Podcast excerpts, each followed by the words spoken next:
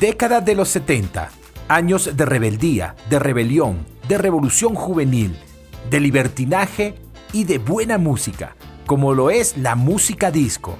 Prepárate a disfrutar de un episodio único, con un recorrido desde finales de los años 60 hasta principios de los años 80 y haremos un paseo por todo lo que representó la música disco en la década de los 70. Así que presta atención, quédate allí que acá comienza Tempo, tu cronología musical podcast. Disfruta de un formato podcast con toda la información de la mejor música de las últimas décadas. Hola, ¿qué tal amigos? Les saluda Emerson Ramírez y quiero agradecerles que estén conectados nuevamente en un episodio de Tempo, tu cronología musical podcast, el cual transmitimos desde ya a través de la señal de Victoria FM 103.9, tu radio vial informativa, para su señal en FM 103.9 y a través de www.victoriavial.com y también a través de nuestras plataformas de podcast como lo son Spreaker, Spotify y Apple Podcast paren la oreja y disfruten de este episodio que va a tener algo de historia, algo de cronología musical y muy buena música. Así que abran sus corazones, su mente, sus oídos y conéctense con este nuevo episodio de Tempo. Acá comienza nuestro recorrido musical en este episodio de Tempo, tu cronología musical podcast.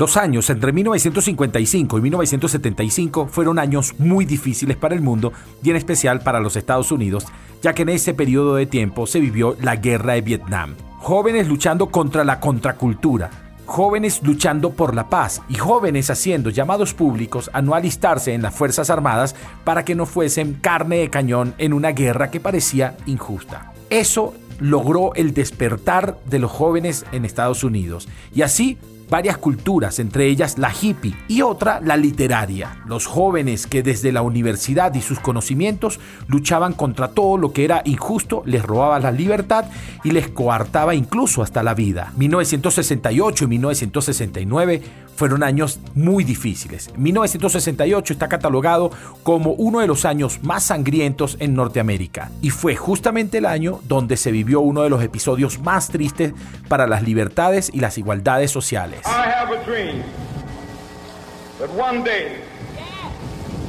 This nation will rise up and live out the true meaning of its creed. We hold these truths to be self-evident el 4 de abril de 1968, Martin Luther King Jr. era asesinado en Memphis. Las marchas contra la guerra eran cada vez más grandes y el 28 de junio de 1969 se produjeron los disturbios de Stonewall a consecuencia de las manifestaciones por una redada policial en un club LGTB en el barrio neoyorquino de Greenwich Village que avivaron aún más la llama por los derechos y las libertades del colectivo gay. El mundo estaba cambiando y ya a comienzos de los 70 los jóvenes empezaban a manifestar cada vez más esos cambios.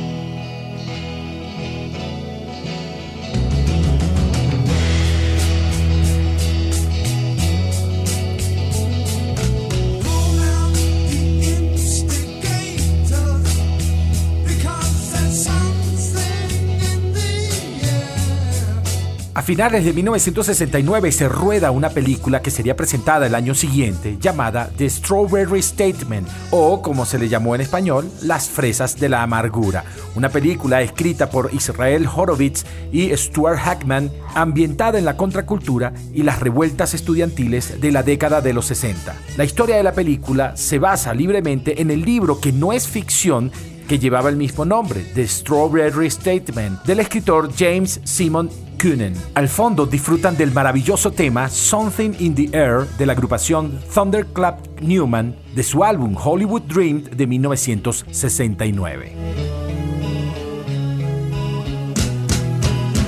Luego de los eventos de Stonewall y el fortalecimiento por los derechos y la igualdad de negros, comunidad LGTBI y la búsqueda de igualdades para las mujeres, la juventud empezó a buscar nuevas formas de expresarse y la música fue la mejor forma de hacerlo. Y allí nace la música disco, que nacía para tratar de liberar a la gente a través del baile y de la música Los últimos coletazos de la guerra, la represión policial contra los afroamericanos, la situación socioeconómica y política del país, hacía que los jóvenes acudieran a los clubs fascinados por los beats de las canciones y el baile, y sobre todo para desprenderse de unas horas de cotidianidad en sus vidas. Durante los primeros cuatro años, la música disco impregnó cada club de moda en todas las ciudades, específicamente en la ciudad de Nueva York, y se convirtió en refugio para gays, lesbianas, travestis, personas trans, para jóvenes afroamericanos, jóvenes latinos, en definitiva, todos los colectivos marginados que sentían que la música disco era, en cierto modo, su liberación.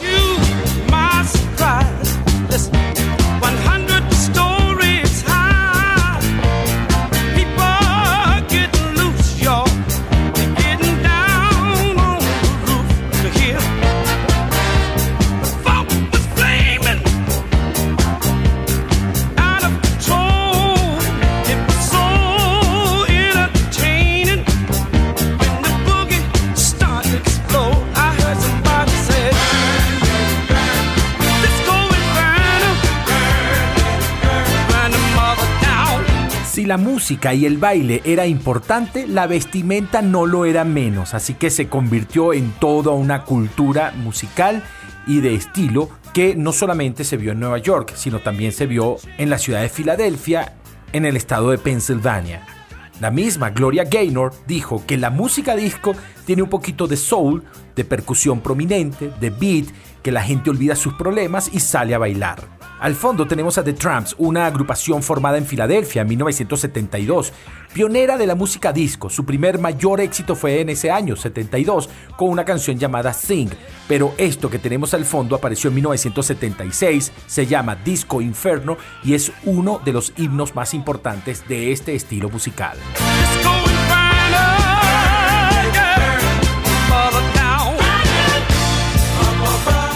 Y así como bandas y cantantes se daban a conocer a través de la música, también los lugares eran icónicos. Y no podemos olvidar un club o discoteca que se convirtió en todo un icono de la música disco, del baile y de los años 70. Estoy hablando de Estudio 54, uno de los lugares más frecuentados por ricos, famosos, gente que quería pasarla bien y grandes músicos como por ejemplo Vicky Sue Robinson.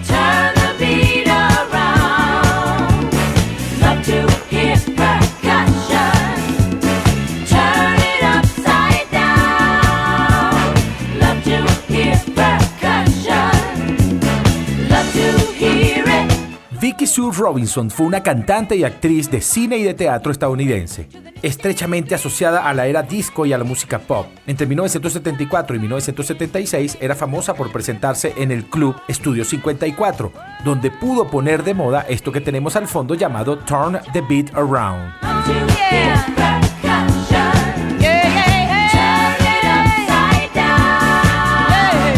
Turn the Beat Around apareció en 1976 en su álbum llamado Never Gonna Let You Go y llegó al puesto número 10 de las listas de éxito de Billboard para el año 1976.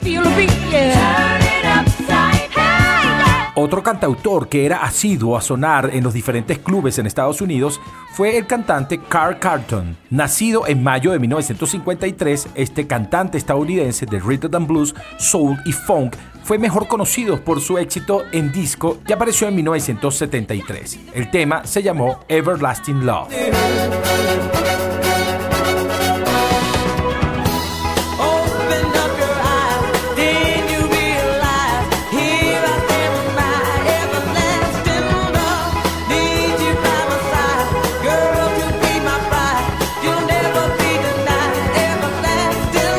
Canción Everlasting Love apareció por primera vez en 1967, compuesta por Bruce Kazon y Mac Gaiden para Robert Knight, pero fue en 1973, justamente en octubre, cuando el señor Carl Carton la pone a sonar en todas las discotecas del mundo.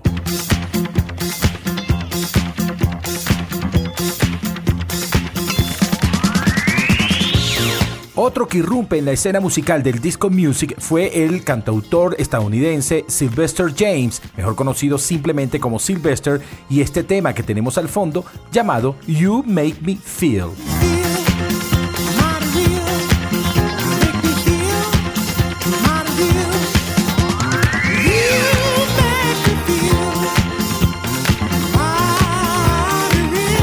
Disfruta de Tempo Podcast en Spotify. Anchor, Spreaker y a través de la señal de Victoria FM 103.9.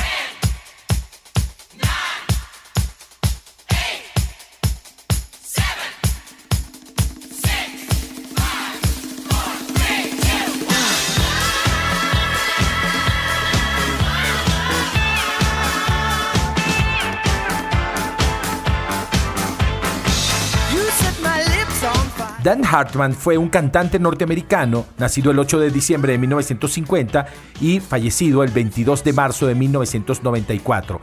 Cantante, cantautor, productor discográfico estadounidense que coqueteó no solamente con el disco, sino también con la música pop a principios de los años 80. Uno de sus temas más importantes los tenemos al fondo, llamado Instant Replay.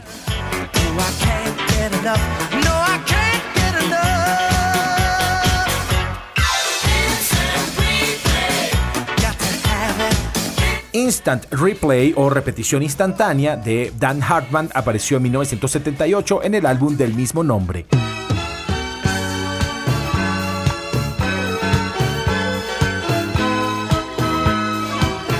1977 y 1978 fueron grandes años para la música. Allí aparecieron grandes álbumes, grandes artistas y algunos se dieron a conocer dando el salto del teatro a la grabación de canciones, como Yvonne Elliman, que la tenemos al fondo, con un tema escrito por los Bee Gees llamado If I Can't Have You, si no puedo tenerte, que alcanzó uno de los cinco puestos principales de Billboard para el año 1977. Tomemos en cuenta que Yvonne Elliman representó a María Magdalena en Jesucristo Superstar y era recordada por el famoso tema I Don't Know How to Love Him o No sé cómo amarlo. Esta cantante hawaiana dio un gran salto con esta composición de Bee Gees, If I Can't Have You.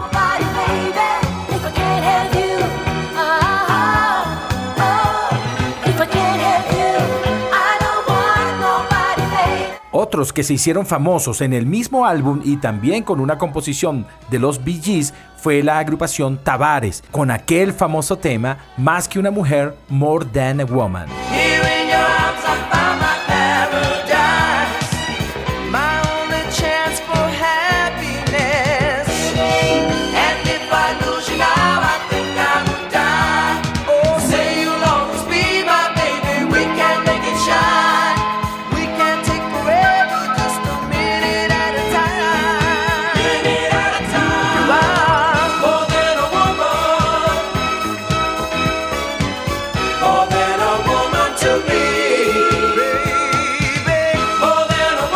Momento, la música disco no era un producto específicamente norteamericano. En Europa empezaban a suceder cosas interesantes a partir de 1974, cuando un cuarteto sueco gana el Festival de Eurovisión con una canción llamada Waterloo, y a partir de allí se convierten en el producto sueco más exportable de esa nación, llenando a todo el mundo de su buena música. Estoy hablando de ABBA.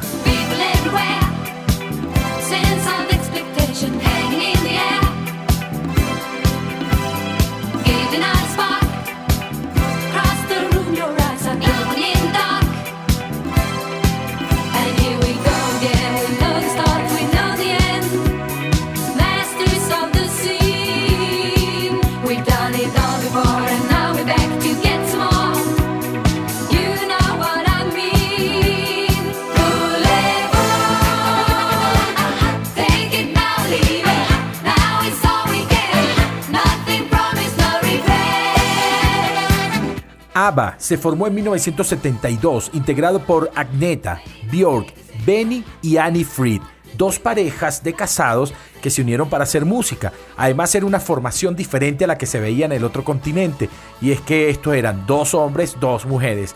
Los hombres encargados de la composición, la melodía, la música, y las mujeres encargadas de las voces y los bailes conquistaron al mundo y en 1979 apareció un disco llamado Voulez-vous, donde en el cual presentan un sencillo del mismo nombre con el cual conquistan toda América. Pero también en ese mismo año aparece una canción que se llama Dame, Dame, Dame o Give Me, Give Me, Give Me.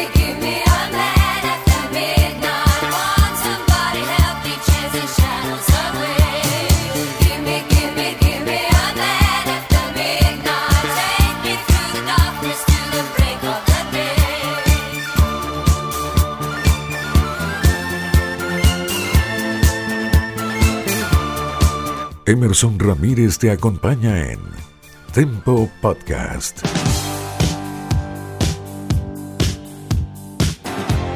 Ya en el horizonte se veía una pantera, y esa pantera era de Boston. Donna Andrea Gaines, mejor conocida como Donna Summer, se convirtió en una de las grandes exponentes de la música disco a finales de los años 70. Su primer gran éxito lo grabó en 1974 y se hizo famoso en 1975 una muy sensual canción llamada Love to Love You Baby. Rápidamente la firmó Casablanca Records y empezó a hacer algunas grabaciones que empezaron a tener gran repercusión en la música, entre ellas Thanks God is Friday o Gracias a Dios es Viernes, en el año 1978 canción que recibió un Grammy. Pero en 1979 se proclamó el Año del Niño y allí hizo un concierto para UNICEF junto a Olivia Newton-John, a Rod Stewart, Bee Gees, ABBA y justamente en ese año 1979 aparecen dos grandes canciones. Una de ellas fue Hot Stuff que tenemos al fondo.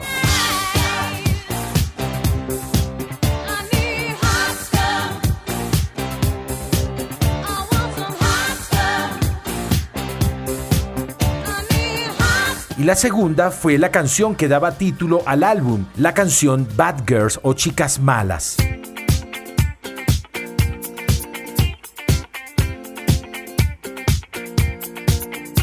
La inspiración para que se escribiera esta canción por parte de Donna Summer fue luego de que una de sus asistentas se sintiera ofendida por un oficial de policía que pensó que era una prostituta de la calle. Así que ella decidió grabar una canción en contra de la represión hacia las chicas malas que estaban en la calle.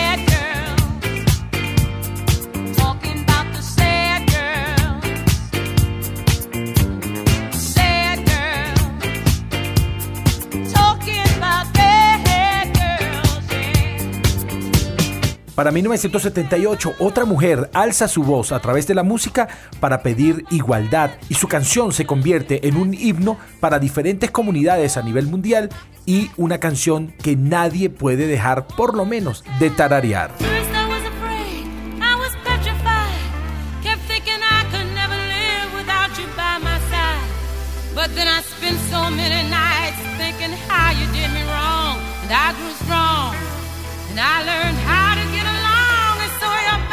Gloria Fowles, mejor conocida como Gloria Gaynor, nació en Newark, en New Jersey, el 7 de septiembre de 1949 y es una de las máximas cantantes y representantes de la música disco y la música soul estadounidense. Cuatro grandes temas se dieron a conocer. I Am What I Am en 1983, Can't Take My Eyes Off You también el tema Never Can Say Goodbye de 1974 y esto que tenemos al fondo, su canción más representativa, I Will Survive, Sobreviviré de 1978.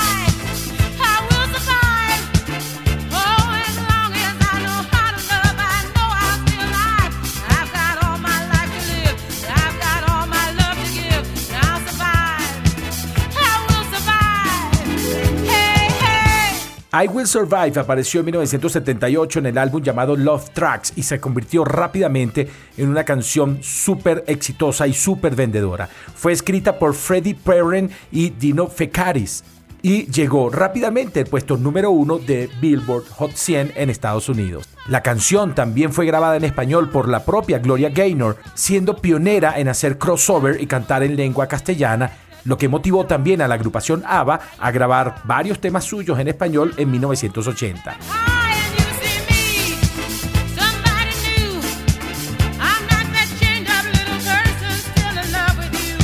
Pero quizás la primera canción que se conoció de Gloria Gaynor fue en 1974, la canción Never Can Say Goodbye.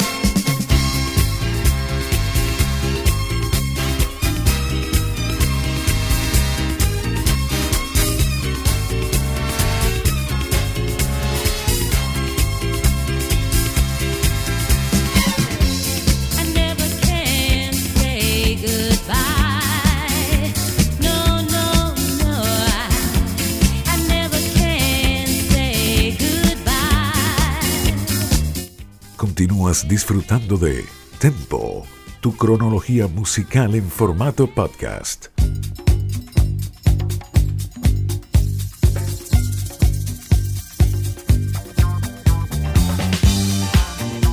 Y ahora ha llegado el momento de hablar de estos señores, los Bee Gees, hermanos de origen británico, Barry, Robin y Maurice Gibb, en 1958 se unen para hacer esto que se llamó Bee Gees. Conocidos como los reyes de la música disco, gozaron de mayor fama entre 1967 y 1979.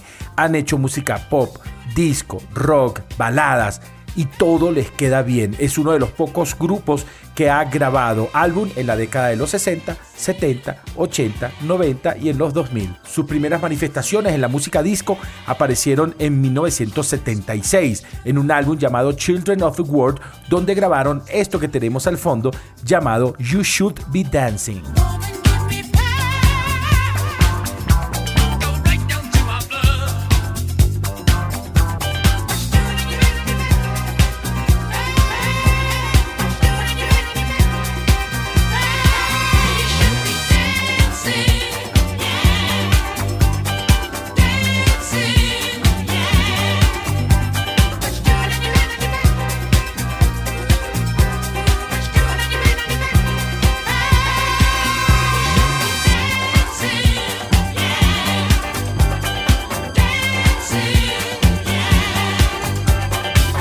Pero definitivamente su mayor fama apareció en 1977 con un soundtrack donde ellos hicieron prácticamente toda la música para la película Fiebre del sábado por la noche o Saturday Night Fever, con ese soundtrack, de las 10 principales canciones de 1977, 5 eran de los Bee Gees. Ellos ocupaban el 50% de las canciones más populares del 77. Una de esas canciones emblemáticas para la fecha fue la canción Sobreviviendo o Staying Alive.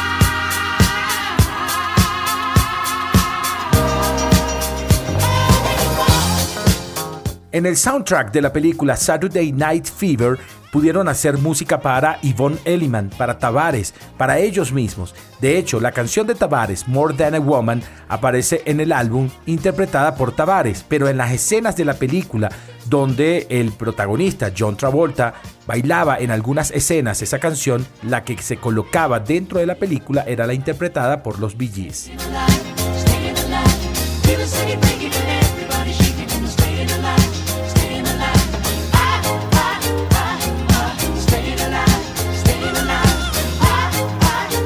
Señores, es momento de despedir esta media hora que he compartido con ustedes con muchísimo cariño a través de la señal de Victoria FM 103.9, tu radio vial informativa. Gracias por estar conectados a través de www.victoriavial.com y a todos los que están escuchando en este instante a través de las plataformas de Spotify, Spreaker y Apple Podcast. Aquellos que estén sintonizando Victoria FM, quédese allí sintonizando que queda media hora más de música. Por ahora me despido de todos aquellos que estén conectados en las plataformas de podcast para despedirme con la canción principal de la película Fiebre del sábado por la noche. La canción Night Fever, escrita por los Bee Gees para esta película Saturday Night Fever de 1977, que fue producida por Robert Steedwood y que representó la principal canción de la música disco de todos los años 70. Alcanzó el puesto número uno de Billboard y se mantuvo allí por varias semanas.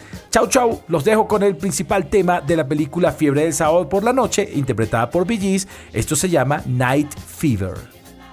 Tempo, tu cronología musical es una producción de Emerson Ramírez para las plataformas Spotify, Spreaker, Anchor y para la señal de Victoria FM en Venezuela por www.victoriavial.com.